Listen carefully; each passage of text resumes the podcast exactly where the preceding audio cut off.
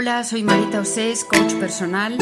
Mi trabajo consiste en acompañar a las personas en el proceso de conectar consigo mismas y ser fieles a aquello con lo que conectan, es decir, a su esencia, para desde ahí enfocar cualquier cuestión que pueda afectar a sus vidas.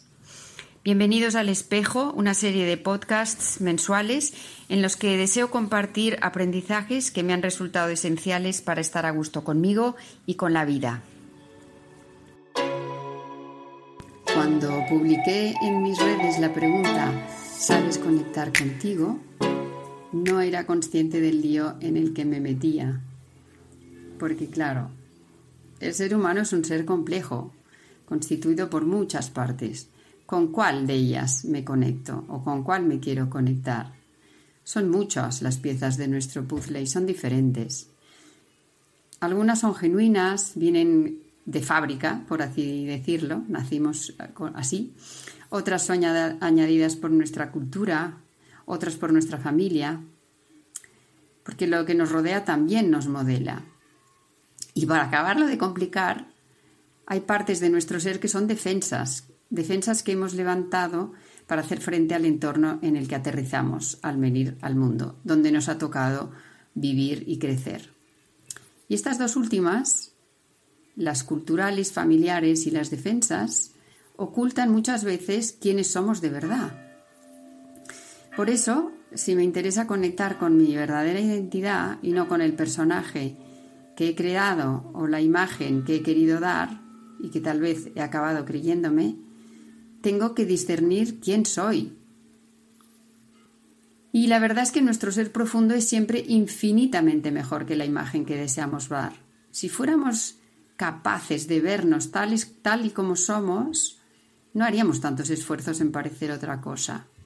Por eso, antes de conectar contigo, te puede ser útil hacer una lista de tus cualidades, leerla una y otra vez hasta que las interiorices, las agradezcas y sobre todo las reconozcas en tu día a día. Y si te costase hacer esa lista, pues pide ayuda a personas que te conocen bien, que te quieren. Lee la lista, trata de verte cómo te ven, visualízate tal como te perciben, hasta que las sientas reales, tuyas. ¿Por qué empiezo por, por las cualidades? Pues puedes conectar con alguien cuando está enfadado, deprimido o deprimida, dolido, rabiosa, avergonzada. Es mucho más difícil conectar con una persona que está negativa, que está mal. Pues si quieres conectar contigo, pasa lo mismo. Si tienes una voz dentro de ti o una persona fuera de ti que te machaca, que no reconoce tus logros porque nunca eres suficiente y no para de exigirte y solo te recuerda tus errores, no vas a tener ninguna ganas de conectar contigo y harás todo lo que esté en tu mano para huir de ti con actividades y compañías que en lugar de conectarte te alejan de ti misma, de ti mismo. Es difícil conectar con alguien que está negativo. En cambio, si reconoces lo bueno que hay en ti, si te hablas bien, si te tratas con consideración, miras con comprensión tus acciones, tus reacciones, te será mucho más fácil conectar contigo. Así que hoy estoy para poneros a trabajar. Vuelve a coger papel y lápiz y haz una lista de actividades, personas y ambientes en las que te sientas bien. Porque la realidad es que hay personas, hay actividades y hay entornos que te ayudan a conectar contigo y otras que te alejan de ti, de tu ser profundo, porque te conectan con esas partes de ti que no son genuinas. Vamos a por las actividades. Por ejemplo, cuando haces algo que te gusta, que se te da, que fluye con naturalidad, incluso con gusto, aunque haya requerido un aprendizaje para poder disfrutarlo. Cuando estás en esa actividad, entras en conexión contigo y con eso que has venido a hacer al mundo. La actividad puede ser bailar, tocar la guitarra, dibujar, cocinar, cualquier deporte o hobby que se hace por placer. Incluso algo tan habitual como conducir te puede conectar contigo. Se trata de que esa actividad capte tu atención de tal manera que tu mente abandone el vicio de pensar. Yo, por ejemplo, cuando bailo me olvido de todo y conecto con una parte de mí que es mucho más libre que la persona excesivamente complaciente y discreta que me obligué a ser para conseguir aprobación. O yo qué sé, puedo estar rastrillando hojas secas durante una hora y entrar en un estado de relax que me produce un gran bienestar. Primero me fijo en los dibujos que forman las hojas caídas, luego en el suelo que va quedando limpio mientras las voy apartando. Luego me llaman la atención los montoncitos que voy formando para después recogerlos y meterlos en el cesto. Al final contemplo el resultado y lo que siento es una gran satisfacción. A otra persona seguro que le resultaría súper tedioso, aburrido y no le daría ningún valor o yo, yo qué sé, le, le, parecería una pérdida de tiempo y encontraría mil cosas más interesantes que hacer en ese momento. A mí me gratifica, ya está, y esa es la señal de que voy bien. Porque cuando quieres conectar contigo es importante hacerlo desde el bienestar. Bueno, y aquí abro un paréntesis porque otra cosa diferente es que el dolor o la adversidad nos hagan conectar con nuestro ser esencial, tanto si queremos como si no es decir, sin que intervenga nuestra voluntad. Pero esto es tema para otro podcast. Aquí estamos hablando de querer conectar con nosotros, tener esa voluntad y no saber cómo. Bueno, cerrando el paréntesis, decía que cuando quieres conectar contigo es importante hacerlo desde el bienestar. Y el bienestar, pues también puede consistir simplemente en prepararme con cariño una taza de té o una comida. El té me gusta, me provoca bienestar, me calienta cuando tengo frío, eh, la preparación del té comporta un ritual y ese ritual hace que me dedique un tiempo y me prepara para empezar el día con algo que me resulta agradable. Cuando nos damos algo que nos hace bien, nuestro ser se siente atendido, valorado, apreciado y se relaja. Hace que sintamos gratitud y se abre a la conexión. Cuando estamos enfadados estamos cerrados a la conexión. La gratitud es prima hermana del amor y a fin de cuentas todos somos amor y necesitamos conectar con lo que somos.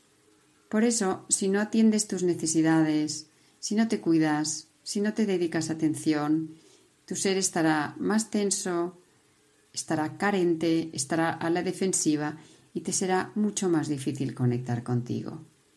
Ni tú ni ninguna otra persona será capaz de hacerlo. ¿Y cómo saber si estoy conectada conmigo cuando hago algo? Pues porque lo haces por ti o para ti, aunque otros se beneficien de ello. Porque no modificas tu conducta. Tanto si te miran como si no te miran, tú haces eso. Y lo haces igual. Cuando conectas de verdad contigo, los demás no te condicionan. Lo haces por el puro placer de hacerlo. Lo haces mirando hacia adentro, no hacia afuera. Vamos a las personas. De la misma manera que actividades te conectan o no, Conectas contigo cuando estás con una persona con la que sientes que no tienes que fingir, disimular tus fallos, dar a una imagen determinada, porque sabes que no te juzga y que te acepta tal y como eres. No pretende cambiarte y te valida sin condiciones. Pues hay, hay que estar en contacto con estas personas, no con otras personas que no te dejan ser la que eres. Y los entornos. A veces basta ir a la naturaleza para tener esta sensación de aceptación total, porque la naturaleza no juzga. Cada árbol, cada piedra, cada brizna de hierba está donde le toca estar y no se lo cuestiona. El roble no quiere ser pino, la ortiga no quiere ser eh, seta, el romero no quiere ser tomillo, ni la margarita girasol, y el agua pues quiere ser agua, no quiere ser tierra, y por eso se respira una paz especial ahí, porque ninguno quiere ser lo que no es. Y precisamente por ello cada uno puede ser lo que es plenamente. Y cuando nos hallamos en medio de este estado que impera en la naturaleza, nos contagia esa, esa vibración de plena aceptación y conectamos entonces con nuestra verdad, aunque sea por un momento. Y piensa tú ahora por un momento, además de en la naturaleza, ¿en qué ambiente sientes que te resulta más fácil conectar contigo? o en qué ambientes te sientes completamente desconectada, desconectado. Las actividades que sacan lo mejor de ti, las personas que sacan lo mejor de ti, los ambientes que sacan lo mejor de ti, esos te ayudan a conectar contigo. Si eres tú, esa persona que, que te acepta incondicionalmente, otra forma de conectar contigo es parar y cesar toda actividad. Y entonces la soledad y el silencio son el entorno perfecto para vislumbrar tu verdad. Si te aventuras a esto, hay tres niveles. Primero, escucha las señales que te envía tu cuerpo. Se me cierra el estómago, se me acelera la respiración o el corazón, tengo un nudo en la garganta, tengo la nuca contraída, me tiemblan las piernas, tengo mariposas en el estómago. Todo esto es físico. Luego tu mente procesa estas señales y discierne si el nudo es en la garganta, es de emoción, de ilusión, de pena, de rabia, de valentía, de miedo. Y también la mente es capaz de ver qué pensamiento anterior ha originado esas emociones, no qué persona o qué hecho exterior a ti las ha provocado. ¿Qué es lo que has pensado tú que te ha provocado esa emoción? Y luego yo otro nivel, que es percibir un lugar dentro de ti que ni es corporal ni es pensamiento, que observa esas conclusiones a las que llega tu mente a partir de esas señales que le manda tu cuerpo y lo valida todo sin querer cambiarlo, porque ni lo juzga ni lo condena, solo constata. Esto está pasando y está pasando por algo. No interfiere, no se pelea ni contigo ni con tu realidad, no dice si le gusta o si no le gusta. Observa y no tiene la necesidad de hacer nada con aquello que observa. Por supuesto, para llegar a este estado ideal la práctica de meditación, dejar de hacer cosas, darte tiempo para no hacer nada y estar contigo como estarías con la persona a la que quieres y con la cual no necesitas ni estar en actividad ni hablar para estar a gusto. Pues a vosotros os toca elegir por dónde os conviene empezar o cuál de ellas queréis fomentar o conocer o practicar más, porque vale la pena estar en conexión. Cuando entras en ti sin miedo, empiezas a vivir desde ahí, en conexión contigo, la vida te cambia. Y de eso se trata, de no dejarte sola, solo, nunca más, de vivir en permanente conexión. Pues feliz intento y feliz logro. Y como siempre, Atrévete a soñar, camina hacia tus sueños, pero sobre todo disfruta del camino.